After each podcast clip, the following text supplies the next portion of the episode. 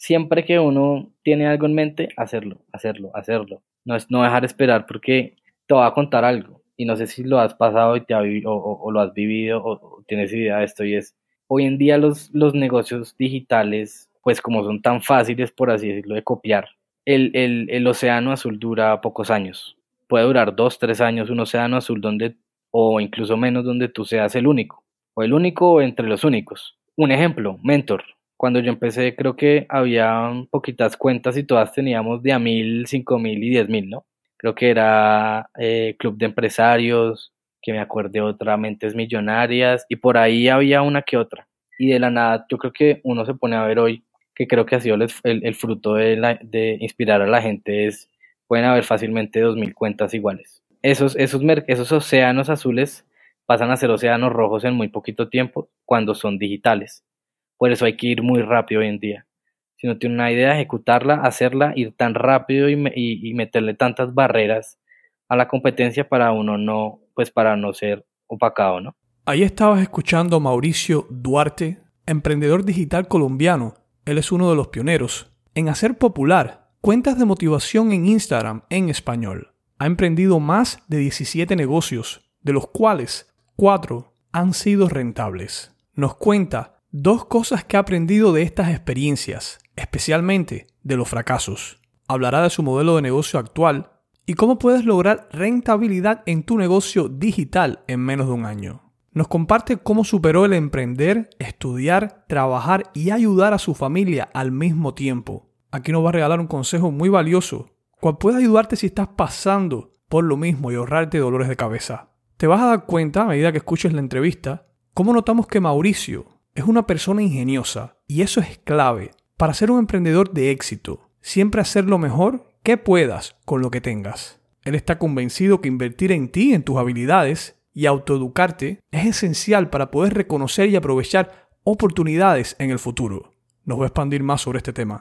Nos enseña el modelo mental que él utiliza para poder reconocer oportunidades de negocios rentables. Mauricio está inmerso en el mundo de las inversiones. Presta atención a la respuesta que él me da cuando le pregunto si él cree que vamos a tener una recesión en poco tiempo. Él cree que la velocidad de la tecnología contagió nuestra mentalidad querer emprender, especialmente a los millennials. Ponte el cinturón. El vuelo de hoy nos lleva a Colombia. Él es Mauricio Duarte y es un netprendedor.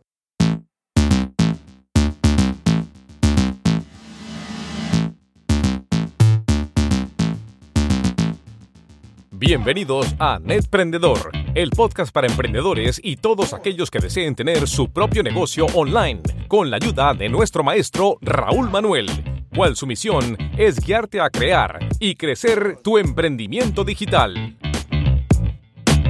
Sin más, comencemos con el podcast que dará un giro a tu vida.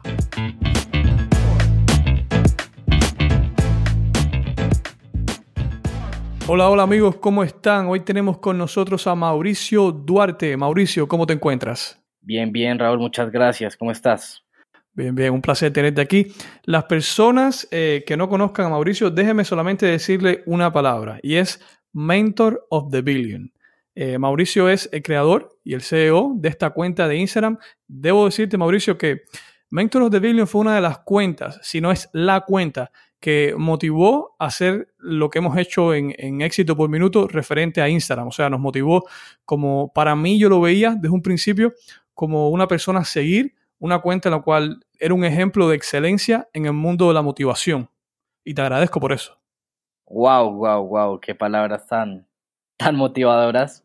Digamos que sí, yo de hecho te iba a decir algo parecido yo antes en YouTube veía tus videos y también me motivaban, entonces creo que es, algo que va de, de vía y vía, ¿no? Qué bien, qué bien. No, no, honestamente sí. Eh, muchas personas te van a conocer obviamente por la cuenta. Personas que han visto en múltiples sitios y en múltiples cuentas, porque eso es lo que pasa con Instagram, que las personas agarran una imagen y luego la, la ponen en otros lugares. Estoy seguro que han visto la cuenta de Mentors de Billion. Sí, sí, hay, hay bastantes personas que incluso pues incluso conocidos que no sabían que yo era el, creador. Pues siempre lo mantuve como, pues como algo oculto, yo quería seguir mi, mi vida aparte, ya estoy en un proceso como de unirlo, ¿no? Como bueno, unir, unir, unir las dos partes. ¿En qué año fue que creas la cuenta? ¿Qué año fue? Eso fue hace, creo que, si no estoy mal, hace cuatro años. Cuatro años, wow. Sí, yo estaba todavía en la universidad. Todo empezó, fue muy chistoso como empezó. Yo, yo empecé a hacer frases, pero para mí. Yo, yo empecé a hacer frases para mí, les ponía de fondos y las ponía de, de fondo de pantalla y la gente empezó a, mis amigos de la universidad me empezaron a decir, oiga, ¿dónde los está descargando los, los wallpapers? Y yo no, yo los hago y se los pasaba. Y un día me dio por subir uno en mi Facebook y a mí nadie, nadie me daba like en mis cosas, en Facebook, en mi Facebook personal. Y subí eso y tuvo como 40, 50 likes cuando me daban 3, 4. Y yo dije, acá hay algo, acá hay algo y si me gusta a mí y si me motiva a mí, yo creo que le motiva a más personas y arranqué con la cuenta. ¿Viste un crecimiento rápido al principio o se te demoró en ver ese crecimiento? Yo el crecimiento lo forcé al principio. Digamos que dije, si voy a arrancar esto, lo arranco con toda. Lo que sí me demoré mucho fue en el nombre. Yo tuve la idea y por ahí a los 8 o 9 meses, casi al año, fue que creé la cuenta, que creé el, el logo, pues. Y eso fue, el logo lo creé, no podía dormir a las 12 de la noche dije, oiga, esta idea me ronda, me ronda, ya vi la fecha, dije, oiga, ya pasaron nueve meses y no he hecho nada. Me levanté, prendí la luz, prendí el computador y duré como hasta las 4 de la mañana haciendo un logo. Yo ahí más o menos sabía usar Photoshop. Y ya como con un boceto ahí, le dije a un amigo diseñador como, oiga, quiero esto en vectores, en PNG, no, no, sé cómo se llama eso. Y, y, y, y mi amigo me lo ayudó a hacer. Básicamente lo que leí, lo, lo puse ya, y lo puso ya en vectores, por así llamarlo. Pero, pero sí, eso, eso fue lo que pasó.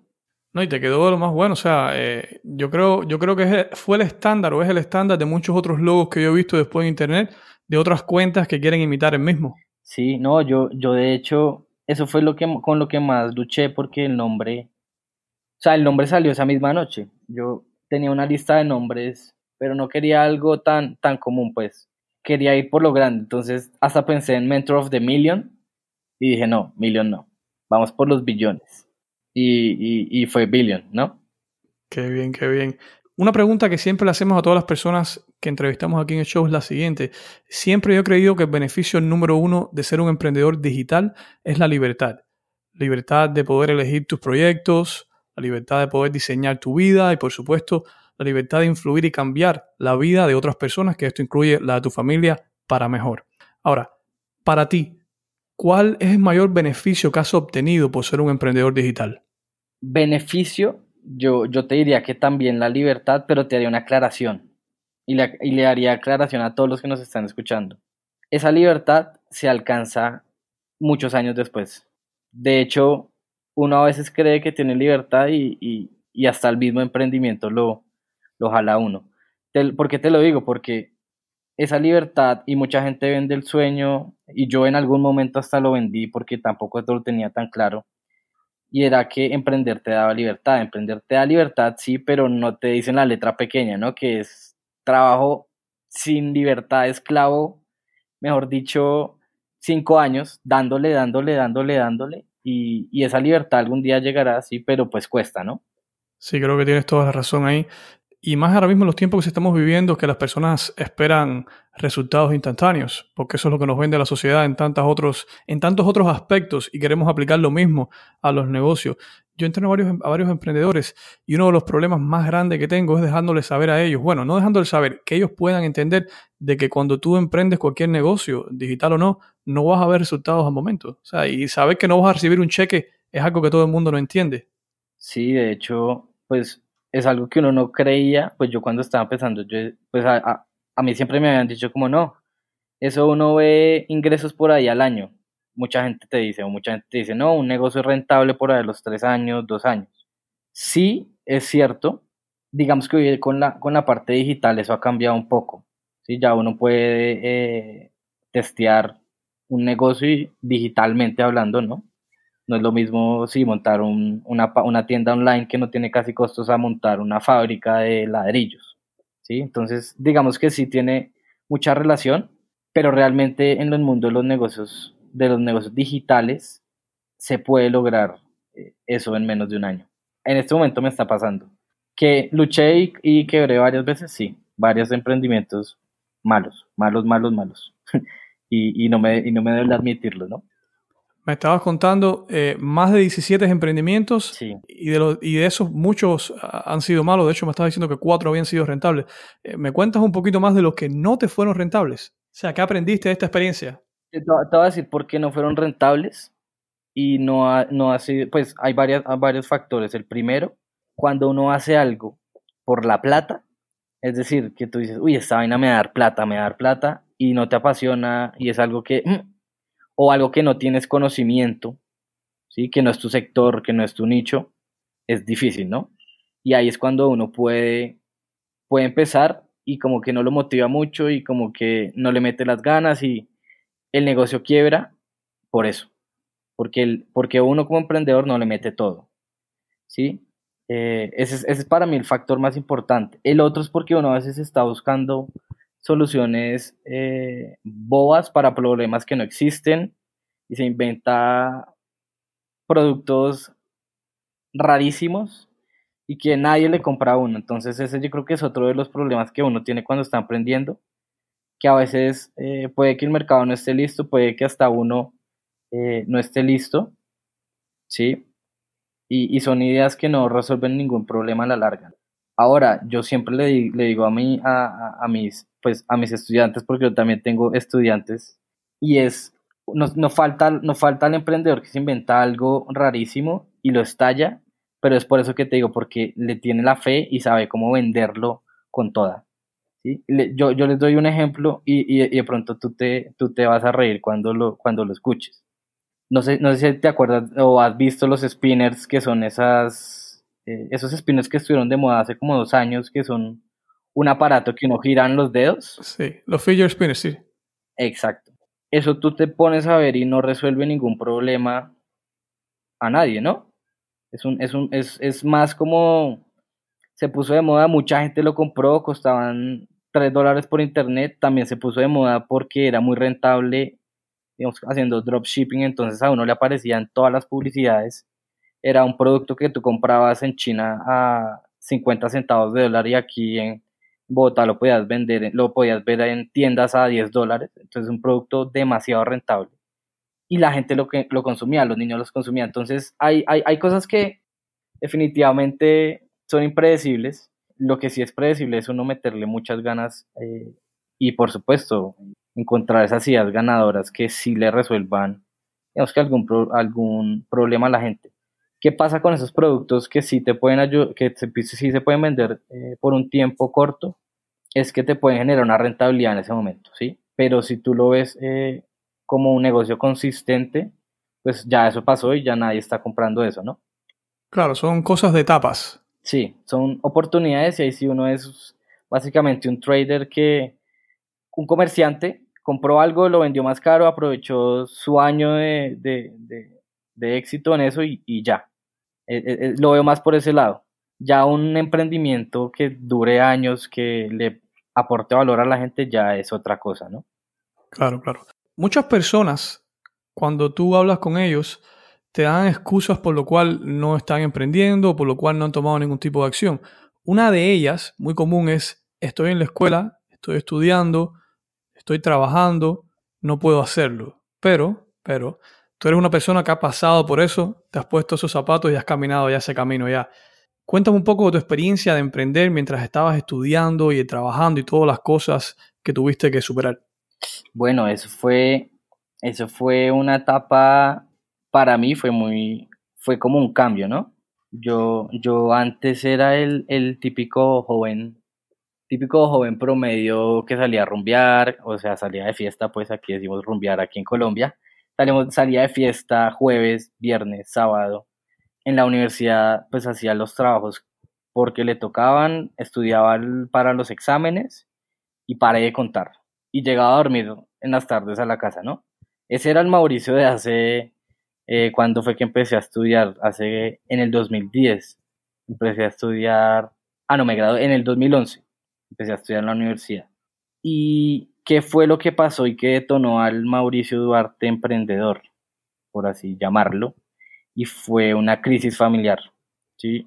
Pasé de, mi, pues mi, mi, mi papá, el negocio de mis papás quebró, entonces pasé de ser un niño, por así decirlo, mimado, ¿sí? Que le daban su mesada y que le daban su carrera universitaria a hijo, no hay cómo pagar la universidad y no le podemos mandar más plata. Yo, eh, yo vivía en ese momento acá en Bogotá y ellos en Cali.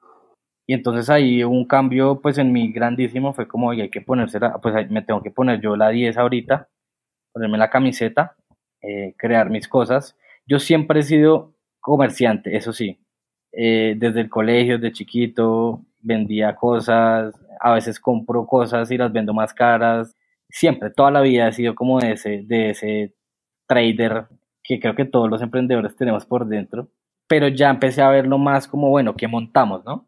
A, eso iba con lo del, lo del spinner, como que uno a veces es como muy comerciante y tiene sus cosas por ahí, vende algo y le llega algo, o trae aquí en una época uno traía ropa de, Estados Unidos y la vendía un poquito más cara. Mucha gente hace eso y mucha gente lo hizo y está bien.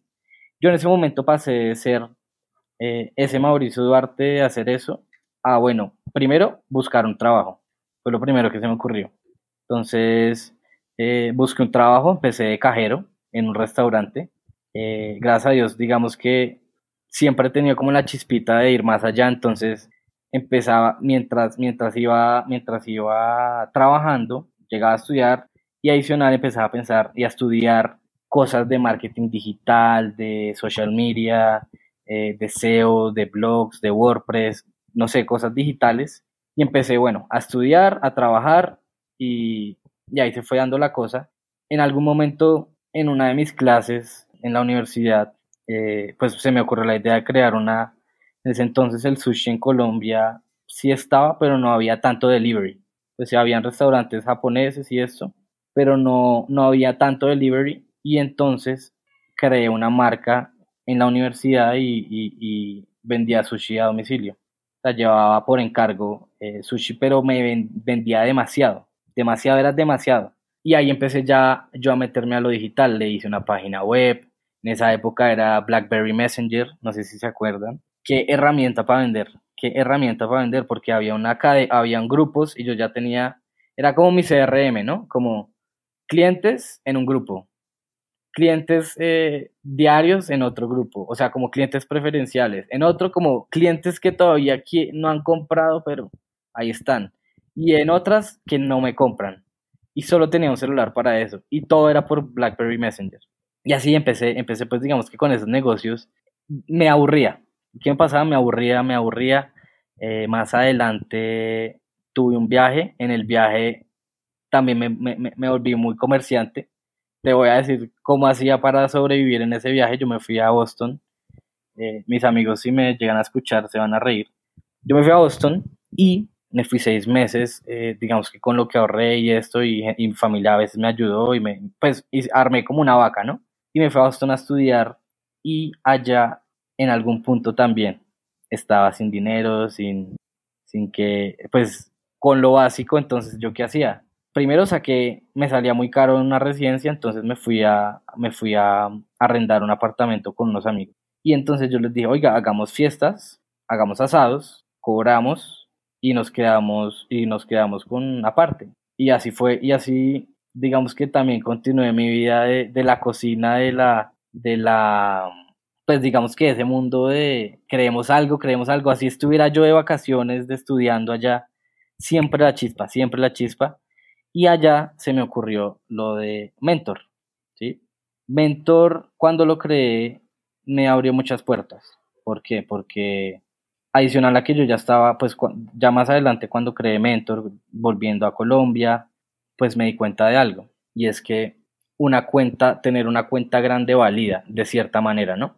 Entonces empecé fue a, buscar gente dentro de Mentor, como que, oiga, ¿quién me cuenta eh, con quién, quién tiene emprendimientos, quién tiene negocios? Para como meterme de socio, por así decirlo. Y así empecé a meterme en emprendimientos que hasta ni yo entendía. Entonces, por eso, volviendo a tu pregunta inicial, ¿cuáles de esos negocios que no sirvieron, que fueron un fracaso? Muchos llegaron por ahí. O sea, me metí en aplicaciones pendejas que nadie descargaría nunca, que nunca descargaron, aplicaciones tampoco que yo tenía conocimiento, negocios que yo en mi vida hubiera entendido ni en estos momentos entiendo del todo y por eso fueron un fracaso.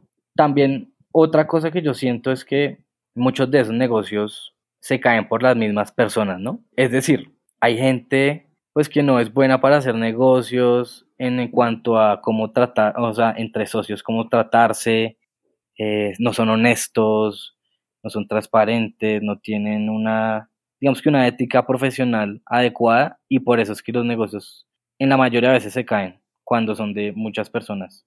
¿Qué más te cuento? Yo tuve hasta un hostal, un hostal en, en, la costa de Colombia también. Eh, pues no nos fue bien eh, y, y, pues tocó cerrarlo. Cosas que como uno no, no, no tiene en cuenta del, del, del, sector a donde uno se está yendo, donde uno se está metiendo, pues, pues ahí ni idea, ¿no?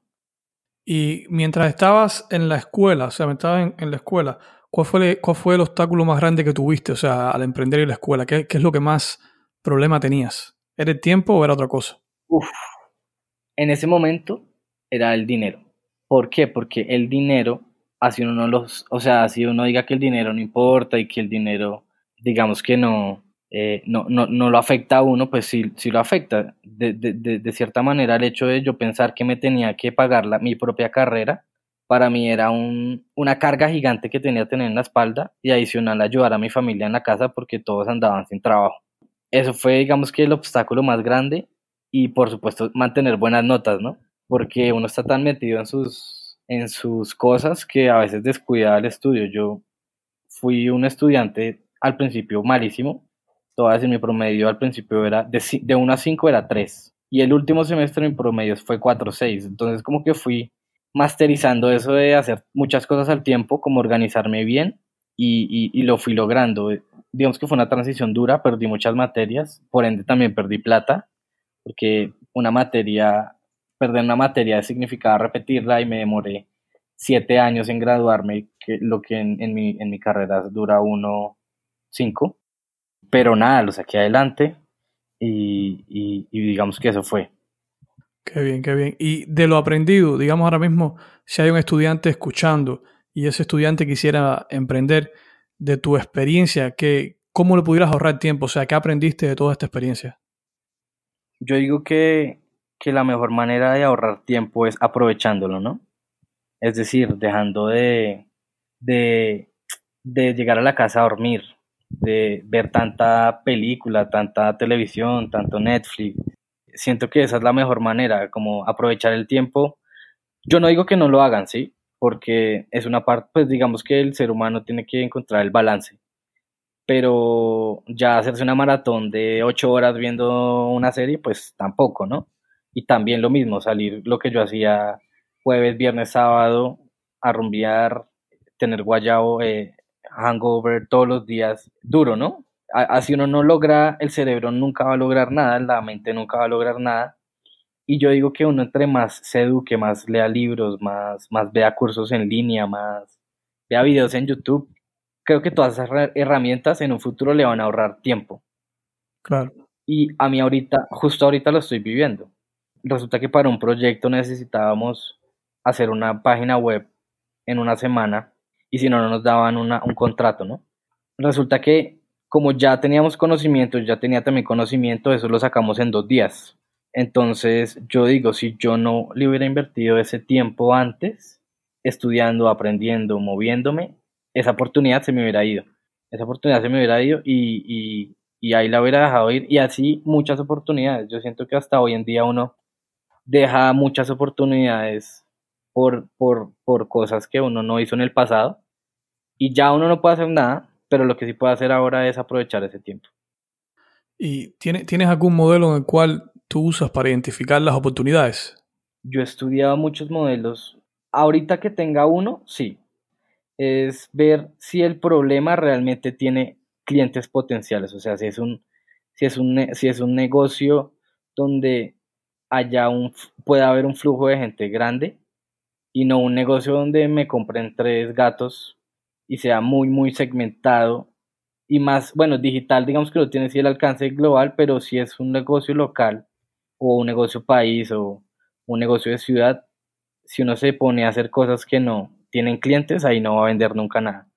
Para mí eso es como lo primero que veo, siempre, siempre, siempre. También, pues digamos que ahorita lo que también estoy viendo es como que haya pues en, en, en, las, en las PES del marketing le llaman plaza, ¿no? Y plaza es que esté bien ubicado, que el negocio sea visible, que por ahí transite mucha gente. Pero si lo pasamos a digital, pues tiene que haber pauta para que eso pase. ¿sí? No es crear una página web y esperar a que llegue alguien de, la, que, le, que la Virgen María le traiga a uno clientes porque no va a llegar. Entonces sí siento que si uno va a tener algo digital, tiene que, la plaza es mandarle tráfico desde redes sociales, desde Google, desde Bing, desde YouTube, desde Twitter, hasta por, hasta por eh, Waze, no sé si allá en Miami tengas Waze.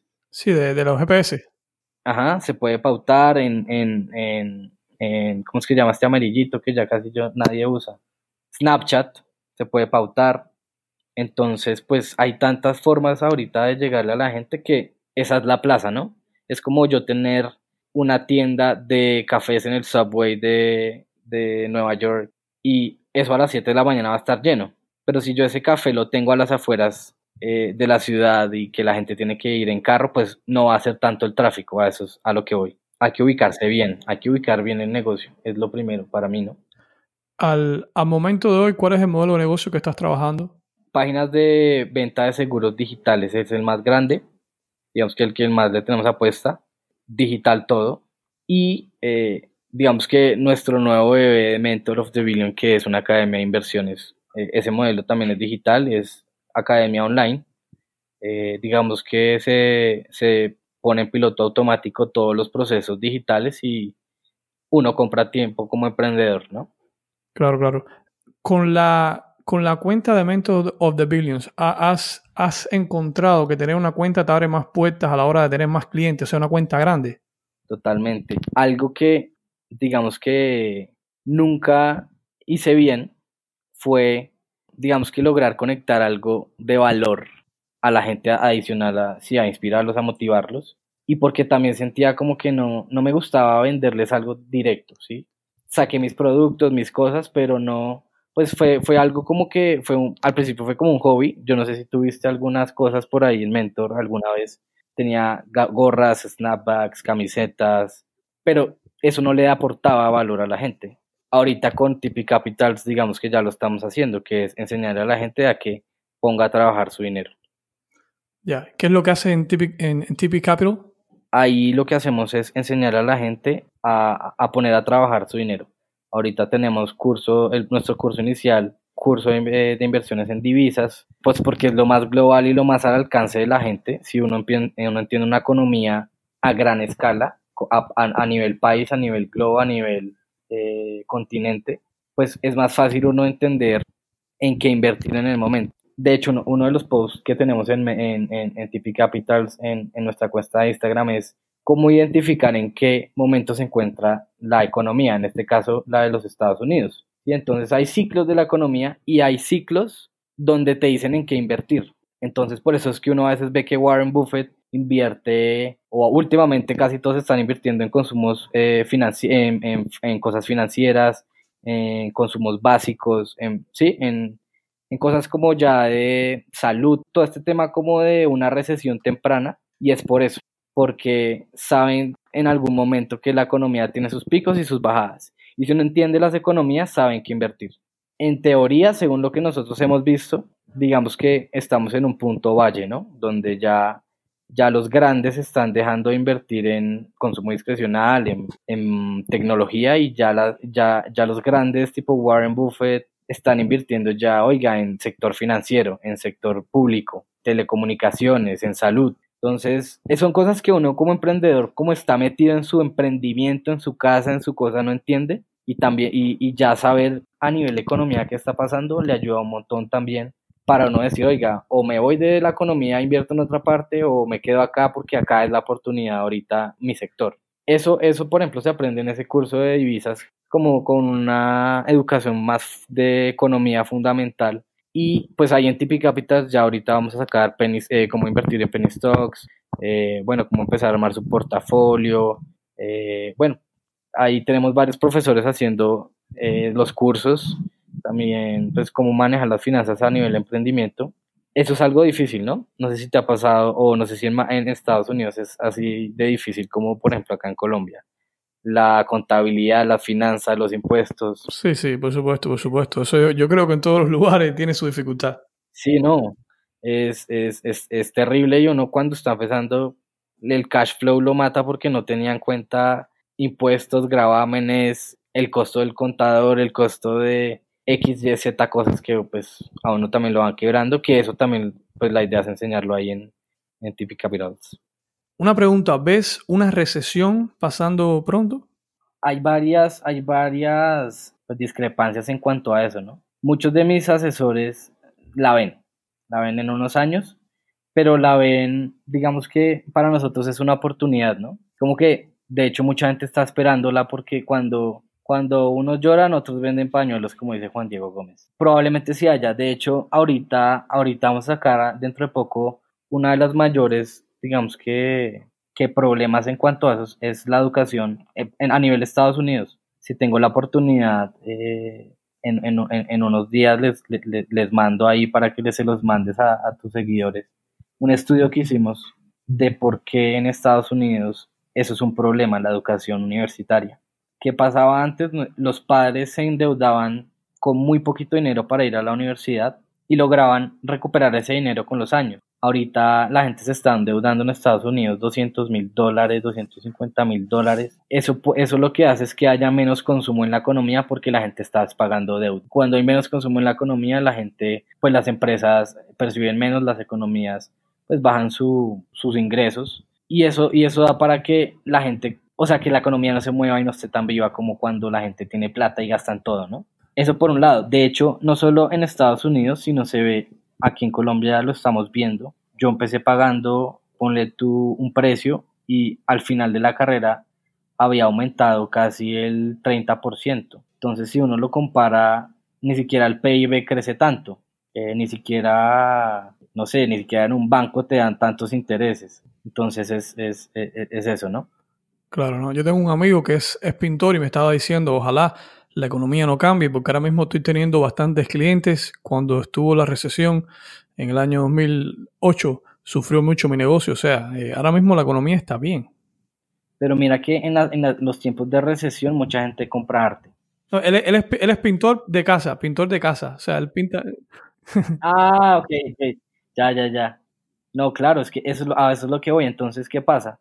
La gente deja de gastar en eso, por ejemplo, en arreglar la casa, en cambiarle esto, en comprarse algo para arreglar la casa, porque tiene deudas que pagar, porque tiene unos consumos básicos que suplir y no lo, y, como y como pues está tan endeudado, está tan agarrado, la economía no empieza a estar tan viva en ese momento y por eso es que se dan las crisis económicas. Por eso el hecho de que un gobierno suba mucho los impuestos hace que el gasto baje. Cuando el gasto baja, pues todo baja porque la gente no está gastando dinero. Entonces, pues ahí empieza la ola. Digamos que esto es una bolita chiquita de nieve, que eso va creciendo y a nivel macroeconómico son muchas variables, pero pues todo tiene sus inicios, ¿no? Y se da eso lo que tú dices, lo del pintor. Ahora te digo, lo del, lo del arte es, real. Mucha gente en, en, tiempos de crisis se compra un botero y, y lo tiene ahí y espera un tiempo y cuando pasa la crisis lo vendió más caro. Yo soy muy creyente también de, de esas cosas que no pierden valor en el tiempo. Por eso mucha gente compra oro, mucha gente compra sus joyas. Digamos que en tiempos de crisis es como lo único que te podría salvar. Mucha gente en el holocausto nazi salió a Estados Unidos, a otros países, se fue con una obra de arte enrollada en un tubo y llegó a Estados Unidos y empezó una nueva vida y vendió su obra de arte en un millón de dólares y empezó una nueva vida. Digamos que eso es, eso en algún punto puede salvarte, hablando un poco del arte y de esto. Sí, tienes razón, correctamente. Si ahora mismo tuvieras que resumir el estado de tu negocio actual con una palabra, ¿cuál fuera? Crecimiento, siempre.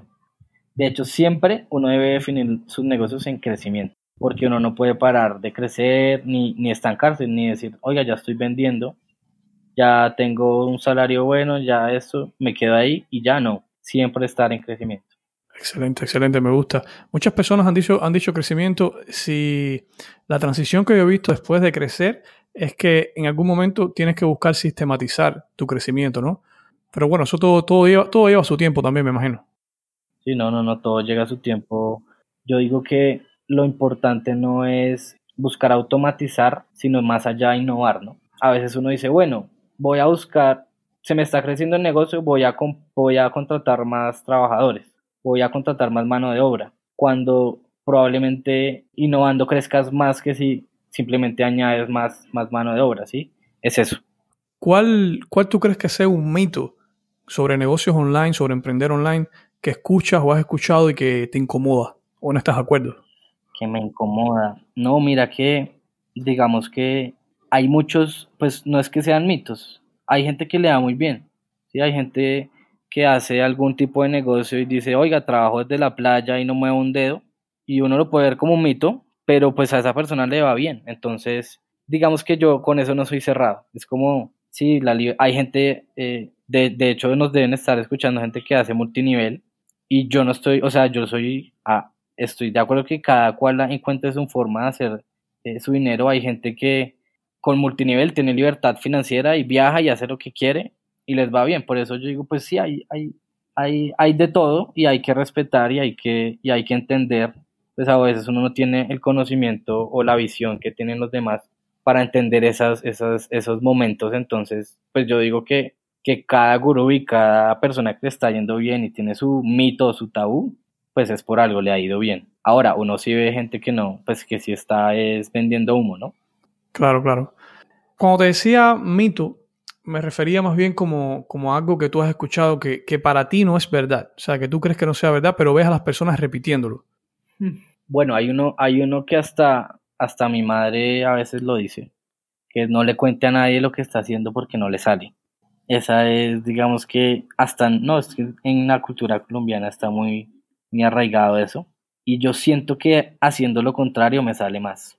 Tengo mil ejemplos de eso, pero siempre que le digo a la gente, me pregunta, oye, ¿usted qué está haciendo ahorita? No sé qué. Le digo, no, estoy haciendo, por ejemplo, esto de los seguros me dice, ay, chévere, mi mamá tiene una constructora y tiene, ella ahorita va a hacer una licitación, ¿será que usted me puede cotizar los seguros? Yo, ah, bueno, listo, de una. Cuando uno habla, cuando uno cuenta, cuando uno transmite y, se conecta, salen cosas. Si uno está en su casa guardado y no le dice a nadie lo que está haciendo, probablemente nadie le compre, nadie, nadie, pues nadie, no se conecte uno con nadie y probablemente no salga nada, ¿no? ¿Por qué tú crees que las personas se guardan las cosas para ellos? bueno, hay, hay muchas personas que creen que se las van a copiar, es una. Hay muchas personas que creen que es de mala suerte. O sea, literal, tabú místico, pues. Y, sin embargo, en la, en la cultura de los startups y Silicon Valley, una de las cosas que más promueven es, tienes una idea, coméntasela a todo el mundo. Es lo que tú dices, estás haciendo marketing. Sí, exacto. Y, y no sabe uno a quién le puede servir hasta como aliado, como socio, o uno puede ser su proveedor, ¿no? O la retroalimentación también que puedes recibir. También, todo, todo es ganancia. Todo es ganancia. Mira que, de hecho, está la, está la, la opción de que uno lo copien, por eso uno tiene que ir muy rápido. Si uno, va, si uno se va a poner a hablar es porque uno está haciendo algo y va rápido. Pero si no está hablando y dura nueve, diez meses sacando su negocio, pues no espere que no lo copien, ¿no? O, o, o, o, que, que eso sea, o que eso no que tanto que lo copien, sino que pues otra persona vea eso, que esa oportunidad en el mercado y también lo haga. Claro. Pero otra cosa que yo veo también ahí es lo siguiente, muchas veces tú no vas a querer decir tu idea de negocio porque en tu subconsciente, en esa parte dentro de ti, tú sabes que no vas a tomar acción y tienes miedo que otra persona tome acción porque tú sabes que no vas a tomar acción. Porque una cosa es saber la idea, eso está bien. Pero ejecutar una idea, eso, ahí sí está de verdad los dolores de parto de un emprendedor, ¿no? En esa ejecución de la idea. Y cuando tú no quieres decir algo es porque a veces tú sabes que no vas a hacerlo y te da, te da, te da. Eh, ¿Cuántas veces, no sé si te ha pasado a mí, te ha pasado a ti, cuántas veces no, no ves o has tenido una idea y tú no haces nada en esa idea? La dejas en el aire, ni la apuntas o a lo mejor la apuntas y de repente pasa seis meses, un año, quizás más y ves que esa idea alguien la ejecutó y tú dices, wow, me la robaron. ¿No te ha pasado nunca? Mm, sí, claro, total. Total, me ha pasado varias veces. Y, y, y yo, yo, yo, en eso yo en eso pienso que hay que ser muy estratégico también. O sea, no es contar todo al aire y no contar y, y, y, saber a quién contárselo. O sea, tú no vas a contarle a tu, a, a tu competencia tus, tus próximos movimientos. Uno cuenta lo que ya tiene listo y ya lo que, mejor dicho, ir un paso adelante que a eso vas tú con lo de Pues sí, si uno no lo hace, pues ahí, ahí se la robaron. Déjame decirte, te voy a hacer un ejemplo más concreto de eso. Hace ya, yo diría como unos, probablemente 8 o 10 años, eh, se me había ocurrido, oye esto, se me había ocurrido, porque yo soy impaciente, en general soy impaciente, con el tiempo he aprendido a, a ser más tranquilo, pero soy bastante impaciente, ¿no? Y una de las cosas que me sacaba de quicio era cuando yo estaba manejando moto, era ponerme en la roja, o sea, en la luz roja de, un semáforo y tener que esperar que pongan la verde y no saber cuándo van a poner la verde. Entonces, como estaba en la moto, tenía que enclochar, poner primera, salir y tenía el carro atrás. O sea, en un carro es fácil, aprietas el acelerador y ya, pero en una moto salir de cero te demora más, ¿no? Y yo dije, wow, ojalá existiera, en ese tiempo no había, ojalá existiera un, un conteo regresivo de cuando esté la roja a cuando van a poner la verde. Y en ese tiempo no había, yo ya después con los años me di cuenta que pusieron para cruzar la calle aquí, había uno para cruzar la calle, pero igual no había para la roja. Y, cuando vi que lo hicieron, dije, wow, increíble. ¿Qué tú a saber? Sí, no, hay, hay, hay, así como te pasó a ti, yo creo que a mí me ha pasado también, y muchas veces incluso hasta con mentor. Eh, ideas que uno dice, oiga, chévere sacarla saca y pan la saca otro. Y uno, bueno, ¿por qué no lo hice antes? Sí, siempre, siempre pasa. Por eso hay que siempre que uno tiene algo en mente, hacerlo, hacerlo, hacerlo. No es no dejar esperar porque te va a contar algo. Y no sé si lo has pasado y te o, lo has vivido o, tienes idea de esto y es hoy en día los, los negocios digitales eh, pues como son tan fáciles por así decirlo de copiar el, el, el océano azul dura pocos años. O sea puede durar dos tres años un océano azul donde o incluso menos donde tú seas el único o el único entre los únicos entonces, un ejemplo, Mentor. Cuando yo empecé, creo que había poquitas cuentas y todas teníamos de a mil, cinco mil y diez mil, ¿no? Creo que era eh, Club de Empresarios, que me acuerde otra, Mentes Millonarias, y por ahí había una que otra. Y de la nada, yo creo que uno se pone a ver hoy, que creo que ha sido el, fruto de, de inspirar a la gente, es, pueden haber fácilmente dos mil cuentas iguales. Entonces, esos, esos, esos océanos azules pasan a ser océanos rojos en muy poquito tiempo cuando son digitales. Por eso hay que ir muy rápido hoy en día. Si no tiene una idea, ejecutarla, hacerla, ir tan rápido y, y, meterle tantas barreras a la competencia para uno no, pues para no ser opacado, ¿no? Así mismo es. Y, y, otra cosa más adicional a lo que dijiste es que eso te va a pasar ahí también si no te está pasando. Es, puede ser que es verdad obviamente las cosas no duran tanto ya. Y, compañías también, que antes duraba en las listas de Ford mucho más años, ahora duran menos.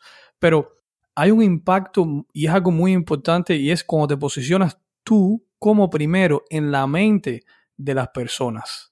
Y eso es una cosa que, por ejemplo, con la cuenta de Mentor, muchas personas cuando van a pensar en motivación, van a pensar en Mentor. Aunque haya 2.000 cuentas ahora mismo. Y, eso, una, eso también lo estuve compartiendo recientemente, por ejemplo, cuando Samsung sacó ahora mismo el teléfono, no sé si lo has visto, el teléfono este que se dobla, el Samsung Fold, ¿lo has visto? Sí, sí, sí. Y, y ha salido malo, o sea, el teléfono ha salido malo. Y entonces las personas, eh, no, se están quejando, esto y lo otro. Y es entendible, obviamente, cuesta dos mil dólares, no es para que salga malo, pero eso fue una movida estrategia, estratégica. Ahora Samsung se posiciona como la compañía que sacó el teléfono que se dobla. O sea, ser el primero en la mente de tu cliente, de tu prospecto, de esa persona, eso vale mucho. Y acá, acá decimos algo, una frase, no sé si allá la dicen, y es, el que pega primero pega dos veces. Claro, por supuesto. Y es eso. El que pega primero es el que tiene más, más alcance, más reconocimiento. Pero yo te digo algo, no es un factor determinante para no ser pasado por la competencia o para, si uno no pegó primero, o sea, ahora me estoy poniendo del otro, del lado contrario, ¿no? Si yo soy Mauricio Duarte y vi que otros crearon eso primero, tampoco es factor determinante para que yo no pueda ser mejor que ellos. Todo está, digamos que, en los jugadores, veo yo eso. Claro, no, no, no, es factor determinante. Eh, en ese caso tienes varias opciones. Un, número uno, mejorar el producto, mejorar, mejorar el marketing, mejorar la distribución o crearte otra categoría. Sí, eh, hay, hay, hay, un montón de estrategias. No sé si has visto una que es eh, esa, la que tú decías, como crear un, nuevo nicho y es eh, inventarse una nueva, una nueva categoría, o sea, una nueva palabra que transmita tu categoría. Hay un ejemplo chévere, eh, volviendo al tema que, decíamos, y es, por ejemplo, aquí en, en mi país había una, hace unos años, pues uno pedía los domicilios, o sea, los deliveries de comida a la casa por una aplicación y esa estaba súper posicionada, esa era la, la que uno tenía en la cabeza y era la única además. De la nada salió otra, no sé si puedo decir nombres acá. Sí, sí, adelante. Sí, la primera se llamaba Domicilios y era la que todo el mundo pedía y de la nada salieron unos emprendedores que se llaman Rappi y de la nada, literalmente hablando, los, eh, pues llegaron a, tener un, un, market cap súper grande y están en muchos países y por eso a veces digo, sí, puede que sea un factor determinante, pero a veces esa persona te puede construir el camino, ¿no? Cuando uno es el primero le cuesta más y educar a la gente es más caro también. Eso me, recuerda un concepto que mencionó uno de los integrantes de, de, Éxito por Minuto, que me decía que hoy por hoy el éxito de muchas personas es un remix. O sea, es una mezcla, no hay nada original. Es, y, y, es inteligente, o sea, no lo decía por algo malo, lo decía como algo bueno. O sea, en vez de estar inventando el agua tibia, aprende del mercado, aprende de lo que han hecho otras personas y mejora, trata de hacer ese punto de diferenciación de lo que sea que estés haciendo. No, y de hecho, en el mundo de los artistas y en el mundo eh, sí, pues así del arte y, esto, de la música, la mayoría de artistas no se inventan nada, van a una tendencia, o sea, las tendencias se crean de remix de, otras tendencias y así se van generando nuevos géneros. Eh, en cuanto al arte, en cuanto a, cuando uno está trabajando, está creando algo, la inspiración no llega sola. Uno tiene que ver cosas, uno tiene que, eh, si uno está creando el logo de una empresa de seguridad, tiene que ver los gringos como hacen las empresas de seguridad, los, los mexicanos, los colombianos, los peruanos, y empezar a ver todo el mundo cómo está haciendo y cómo trata de comunicar eso. Y probablemente uno empiece a encontrar ideas, ah, voy a hacer algo así, con estos elementos, con lo uno, con lo otro, con estos colores, se me hace que se ven chéveres estos colores. Y así se crea un proceso creativo. La, la inspiración no llega de la nada. Por eso fue que yo duré un año, ocho meses pensando que cómo hacer mentor, pues no me tomé ese proceso creativo en serio, porque eh, un amigo mío, pues uno de mis socios también, que es artista en, uno de mis negocios, decía eso. Uno, uno realmente tiene que inspirarse porque la creatividad no llega sola. Bueno, no se puede nunca subestimar la creatividad. Es un gran poder que tenemos nosotros. Sí, sí, sí. No, y hay que forzarla, ¿no? No es que, no es que esté uno sentado y de la nada el Espíritu Santo llegó con una idea, no la, creatividad, hay que estimularla.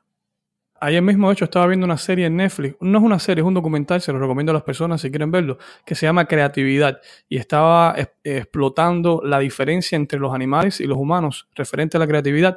Y decían que los animales, por ejemplo, tienen un centro de entrada de información al cerebro y un centro de salida en el cual ejecutan. Digamos, tienes un hámster y el hámster ve una zanahoria y dice, comida es la entrada y la salida, comer.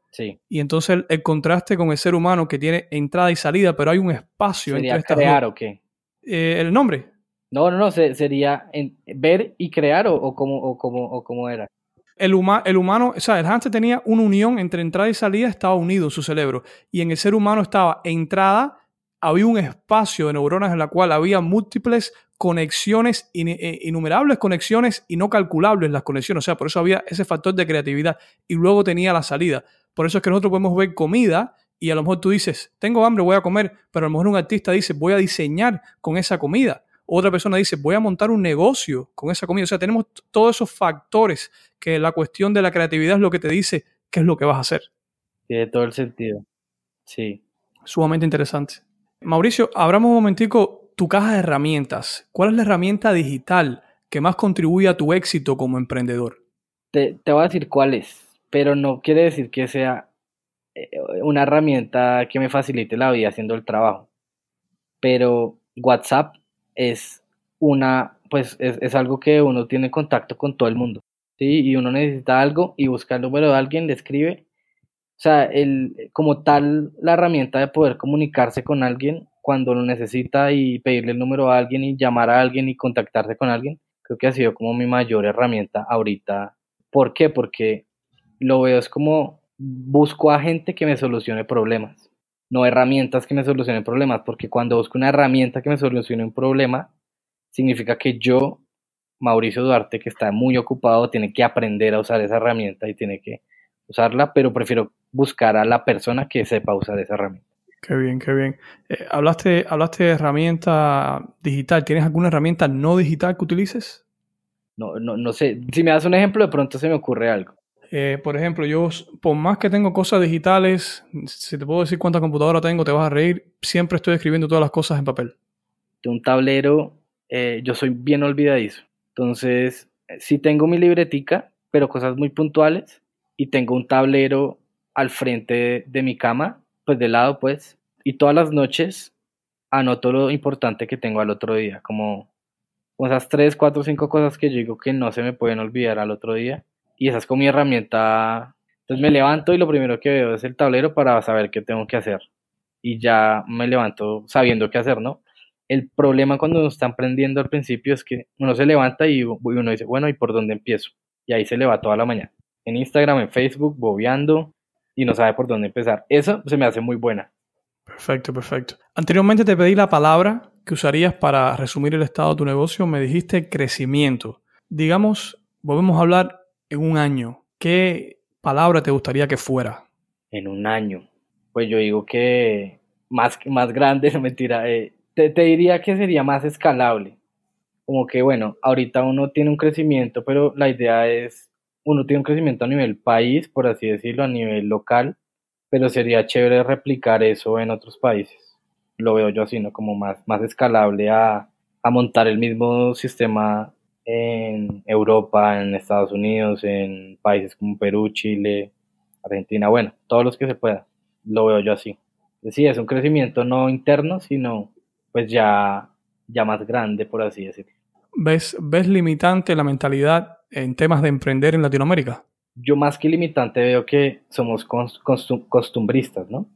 Entonces nos empieza a ir bien y nos empieza a ir bien y ya ahí paramos. Es eso lo veo más, no, tan, no, no tanto que seamos, pues tengamos limitaciones o que, que no haya la, la, los problemas ni, ni, las maneras ni la educación porque todo está, todo, uno busca en Google y ya puede reparar una licuadora, literalmente, o ya uno busca en Google y en un día, en una semana aprende a hacer una página web.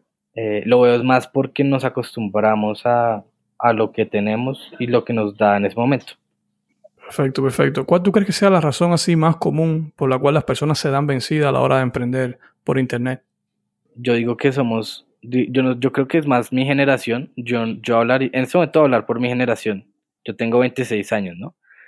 Es que como crecimos en un mundo donde todo está tan rápido, todo nos carga rápido, todo lo tenemos rápido, pues queremos que todo sea igual, ¿no? El negocio también sea rápido, primer mes ya sea rentable. Es más, el primer día tengo, eh, me ha pasado con algunas personas como, bueno, lanzamos un producto y no se vendió nada el primer día y ya se ponen, se deprimen, se desaniman y ya dicen, no, esta vaina no sirve. Yo siento que es eso, es como el, el problema no es ir corriendo a cazar el, el, venado, sino esperar, sentarse a esperar a que pase y ahí dispararle. Me gusta, me gusta esa analogía. Muy bien, ahora vamos a pasar a una sección de preguntas rápidas. Esta es una de las sesiones finales de la entrevista y quiero que me digas lo primero que te venga en mente cuando te haga una pregunta. Simplemente lo que, lo que tengas en mente, solamente compártelo. ¿Estás listo? Sí. Ok, la primera es la siguiente. ¿En qué no eres bueno? ¿En qué no soy bueno? No sé, vamos muy rápido. ¿En qué no soy bueno? No sé, a veces delegando no soy muy bueno. Tienes, tienes un equipo, ¿no? O sea, por ejemplo, la cuenta de Mentor no lo llevas tú solo, ¿no? Sí, no. O sea, yo soy el fundador, dueño, pero tengo gente que me está ayudando. Ya. Em, ¿Qué desearías haber sabido cuando empezaste a emprender en Internet? A pautar mejor, pautar publicidad en, Facebook Ads y Google Ads. ¿Al momento no estás utilizando publicidad? Sí, pero pues antes, me, antes no era tan rentable como ahorita. Claro. Si, si pudieras enviarte un mensaje, una versión tuya, digamos unos cinco años, ¿qué le dirías a un Mauricio más joven?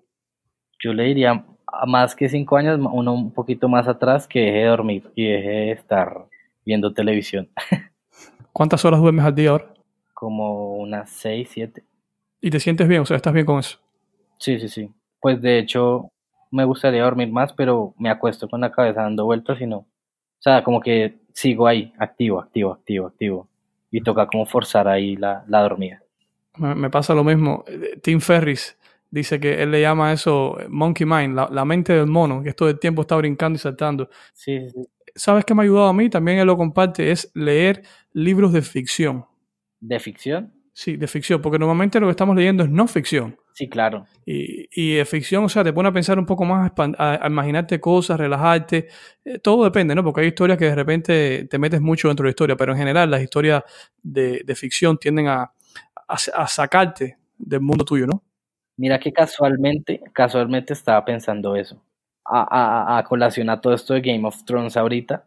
Y era como, yo, yo voy súper retrasado en esa serie, yo me veo un capítulo cada 15 días y voy muy atrás para los fans, no me odien. Pero entonces yo sí, yo estaba pensando como, oiga, he estado como tan lleno de problemas ahorita y tantas cosas de los negocios que no me caería mal un capítulo antes de dormir y dormirme pensando en otra cosa que no sean problemas de los negocios. Y tiene toda relación a lo que estás diciendo del libro. Sabes que lo que me pasa con la serie si veo, si veo un capítulo, yo tengo muy mal control. Me es, eh, me es tan fácil ver dos, tres y cuando viene a ver son las cuatro, cinco, seis de la mañana. ¿No te pasa?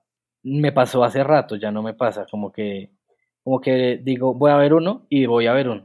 Y como que está la presión. Hasta a veces me pasa que ya al final me estoy desesperando. Digo, mm, me toca hacer tantas cosas que, que voy a pararlo y a veces lo paro y no he terminado el capítulo y me lo termino después.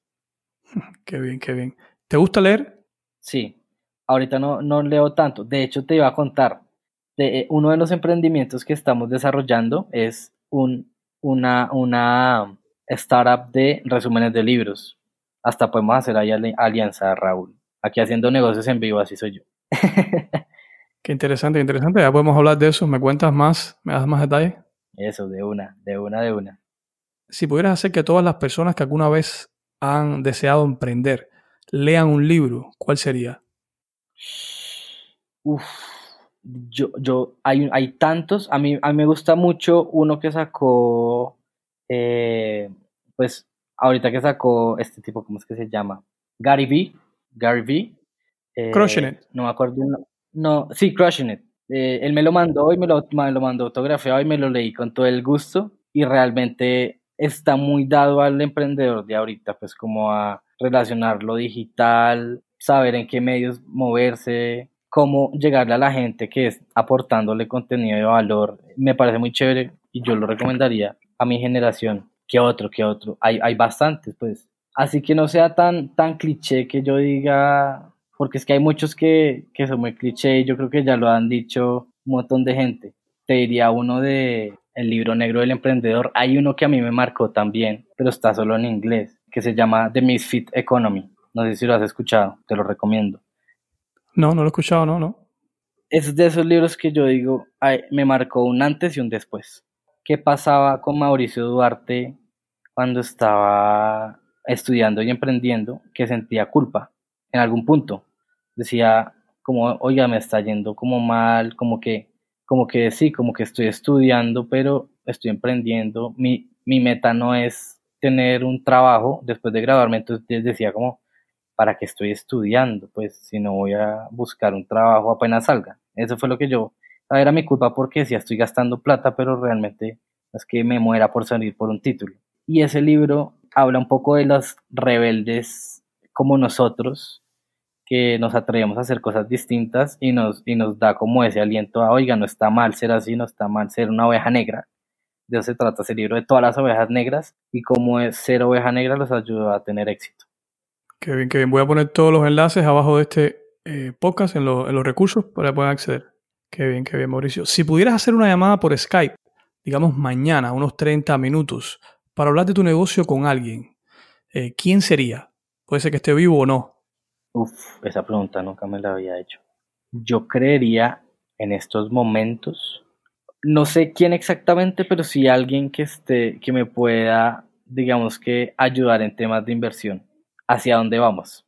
Alguien que tenga un poder muy grande de decisión y que diga, oiga. Me da un olor a, Warren Buffett. Sí, puede ser, yo también lo tenía por ahí en la mente, pero alguien más pro. Yo siento que de, encima de él hay gente más, más, más, más, pro. Claro, y más, más, también apto para los tiempos que estamos viviendo, ¿no? Sí, digamos que yo he pasado mucho de ser, yo sigo siendo muy emprendedor, pero uno no se puede quedar emprendiendo toda la vida y hay que ser dueño de negocio e inversionista. es muy cliché lo del, lo del, lo del flujo de, el flujo de esta cosa de cash flow. El, cash flow, sí, el, ¿cómo es que llama este tipo? Se me fue el nombre. Eh, Robert Kiyosaki. Robert Kiyosaki, soy muy olvidadizo. Es, eh, eh, es muy cliché esos cuatro círculos, cuatro etapas, pero así es. Si uno se queda, uno tiene que ver en dónde está en el momento y, cómo, qué tiene que hacer para seguir al siguiente nivel y eso es por eso es, que ahorita estoy ya pensando es a poner a producir la plata porque de nada me sirve tener un carro parqueado, una casa, yo viviendo ahí, pero si me, si me es más rentable tener la plata en otra parte, pues lo haría.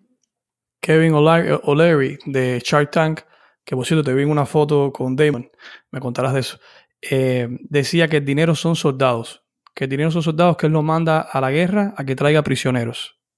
Exacto. Exacto. Hay otro que, otra persona que dice que el dinero es un esclavo. Entonces el dinero, o uno puede ser el esclavo del dinero o el, o, el dinero puede ser el esclavo de uno, ¿no? Sí mismo es. ¿El evento de Damon John, eso fue en Colombia? Sí, ese fue aquí en Colombia. Tuve la oportunidad de colarme por ahí y, cruzar un par de palabras, pero fue muy rápido, ¿no? Me quedé con ganas de, de charlar más. Perfecto, perfecto. Bueno, me quedan solamente dos preguntas. La, última, o sea, la penúltima sería, ¿tienes algún hack de productividad que haga, que, haga un gran impacto, que haya hecho un impacto para realizar un mejor trabajo como emprendedor? Para mí el hack para ser más productivo es lograr conectar lo que uno está haciendo con la pasión. Siento que cuando uno hace algo y no tiene ganas y ahí va, pues no, uno dura un día haciéndolo. Cuando uno está que se trabaja y que quiere hacer algo y tiene quiere arreglar algo de su página web o quiere hacer algo y está como obsesionado con eso y logra obsesionarse, creo que lo saca muy rápido. Te estoy diciendo que un problema que normalmente alguien que no le apasione puede durar cinco horas, uno lo puede hacer en una hora. Creo que ese es mi gran, mi gran hack, cómo hacer las cosas con pasión. De hecho, cuando hago algo sin pasión me pasa lo contrario, que duró, lo, duró una semana haciéndolo. Como, ah, mañana lo hago, lo hago más adelante, eh, no tengo ganas de hacerlo hoy, lo hago mañana, más tarde y uno termina siendo improductivo. ¿Y qué haces con esas cosas que tienes que hacer y no tienes pasión? ¿Las delegas? Eh, las delego. Ah, por ahí, no sé si tú también lo aplicas, que es la ley del, del menor esfuerzo. Yo te, yo te había hablado alguna vez como que, bueno, eso ha sido algo que me ha movido mucho a mí. Digamos que usé mi flojera y mi, mi pereza y la volteé a mi favor en vez de luchar contra ella, fue como, oiga, ¿cómo hago para usarla a mi favor? Y es esas cosas que yo no puedo hacer o me cuestan mucho o digo, no soy bueno, no me gusta y por ende me da flojera hacerlas, las delego. Lo que soy bueno, eh, me gusta hacerlo y lo hago y lo hago muy rápido. Creo que ese ha sido como el, el factor también determinante. Como no a veces uno forza, eh, fuerza tanto cosas que uno no, no es capaz o, pues no digo que no, no capaz porque todos somos capaces, pero que pero no es uno el máster en eso, pues no, lo mejor es delegarlo. No sé, alguno de estos millonarios tiene una frase parecida como yo no trato de ser el mejor, sino trato de contratar a los mejores. Me suena a Bill Gates. Sí, creo que es Bill Gates. Y no sé si lo dice igual, ¿no? Pero... Sí, sí, sí, es algo así parecido, sí que está perfecto. Se entiende perfectamente. Bien, esta es la última pregunta. Imagínate que estás arriba de un escenario en un auditorio. Eh, hay miles de personas en el público, están en esta audiencia, todos escuchándote, y todos tienen algo en común, y es que quisieran ser emprendedores. O sea, no son emprendedores, pero quisieran emprender. Tú te acercas al micrófono para hablarles, tienes unos 10 segundos. ¿Qué les dirías? Les diría, no lo hagan. Y les diría, no lo hagan porque es que eso es una pregunta que uno ni siquiera se debe hacer. Uno tiene que es hacerla. O sea, uno tiene que tiene una idea, tiene que hacerla. Si uno está, o quiere hacer un negocio, quiere hacer un negocio, y eso es una vaina que uno, si uno lo hace forzado, le, les pasa lo que me pasó a mí. Si uno, si uno no encuentra esa pasión, no hay que forzar las cosas. Hay mucha gente que dice, quiero emprender, quiero emprender, ¿qué hago? ¿Qué hago? Y piensa y piensa, y, no, y, y, y, hay, y hay veces como que no, no encuentran nada y hacen lo primero que se les ocurre, duran tres días, cuatro días al aire y no venden y se aburren, dicen, no, este negocio no sirve. Eso pasa cuando uno forza, fuerza las cosas, ¿no? Eh, te voy a decir un ejemplo. Cuando yo empecé, yo también decía como quiero montar, y fue lo, lo, lo de digamos que lo del, eh, lo del sushi en algún punto fue como, quiero montar algo, quiero montar algo, que, que, que, vi que me daba plata, vi que eso, pero me llevaba mucho tiempo, me, no me gustaba tampoco eh, ese mundo, eh, tanto de la cocina y de esto, y ya, y me salí, pero fue porque forcé algo en algún punto. Y cuando uno hace las cosas como obligado, no está bien. De hecho, está tan de moda ese tema como de, sí, ser su propio jefe y la, y la cosa que la gente ah, comete ese error de dejar su trabajo y, y decir, bueno, voy a hacer tal, voy a inventarme cualquier cosa, porque sí. Y, y a veces ese es el, ese es, esa es la falla, ¿no? Ahora hay gente que le va súper bien haciéndolo, pues sí, tengo una idea y compro un restaurante y ahí, lo, y, y ahí lo tengo. Pero yo creo que las cosas no deben forzarse. Muchas veces, porque yo fui uno de esos que iba a muchos eventos de emprendimiento y esto, y mucha gente va como también a tener ideas y esto, pero a veces uno como que no, como que no enfoca su energía como en inspirarse, sino como en obligarse a crear algo. Y cuando uno se obliga, está fallando, está fallando completamente. ¿Tú no crees que, que también haya personas que, que, no tienen claridad? O sea, ellos quieren, pero no saben. Nadie les ha explicado y cuando van a buscar ayuda, todo lo que encuentran son personas que le quieren vender algo por su beneficio, pero no, no tienen al final la claridad de, de lo que deberían hacer. Lo que pasa con ese tema de cómo emprender es que, que, que, es lo que estás diciendo, que hay muchos cursos y gurús y gente que está diciendo cómo emprender.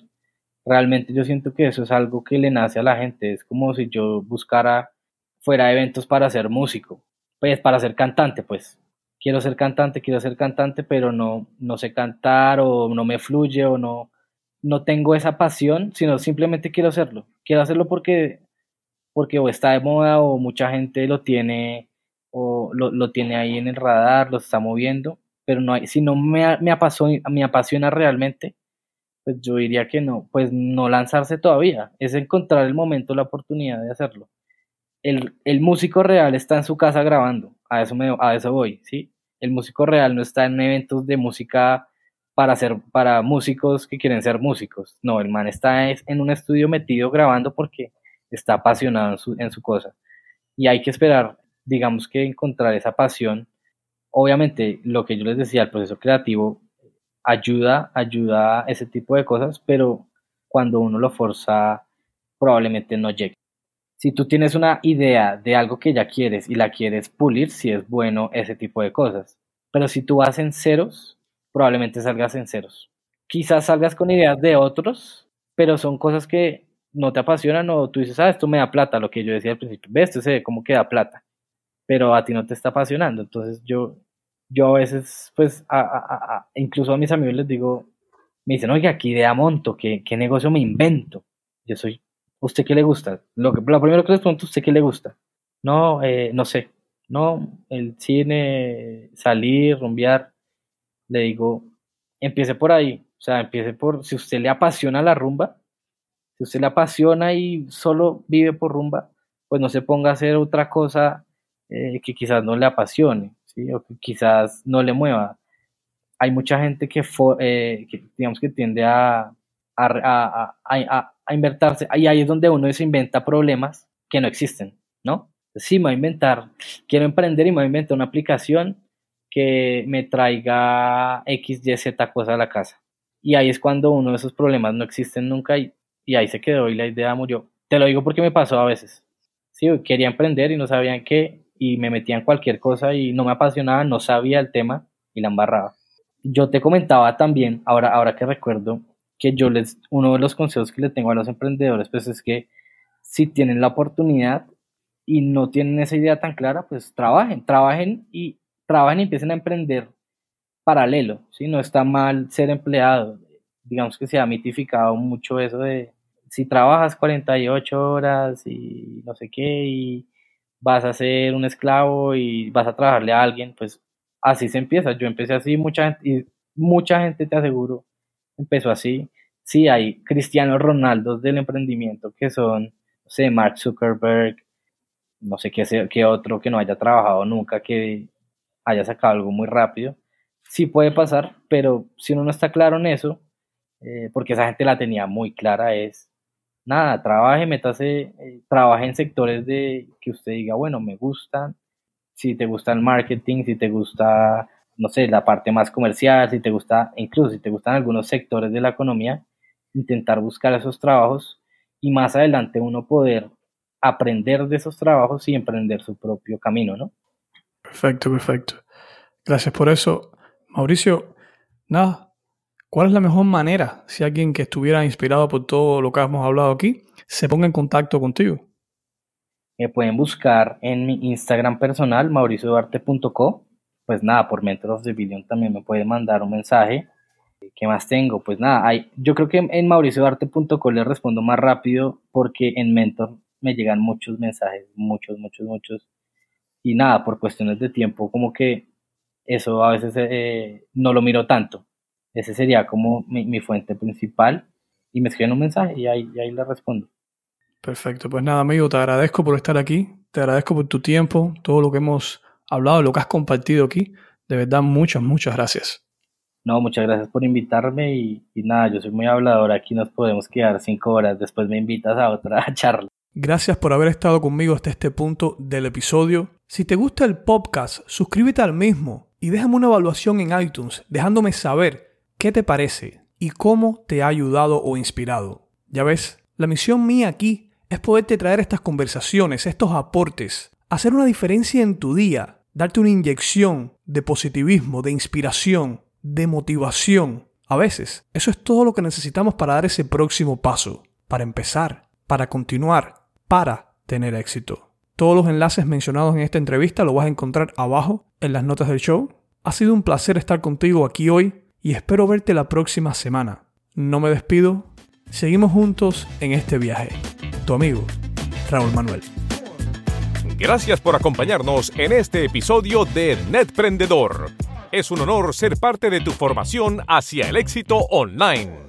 Si deseas ser parte de nuestra academia exclusiva para emprendedores, donde te enseñamos y apoyamos en tu transformación, visita netprendedor.com.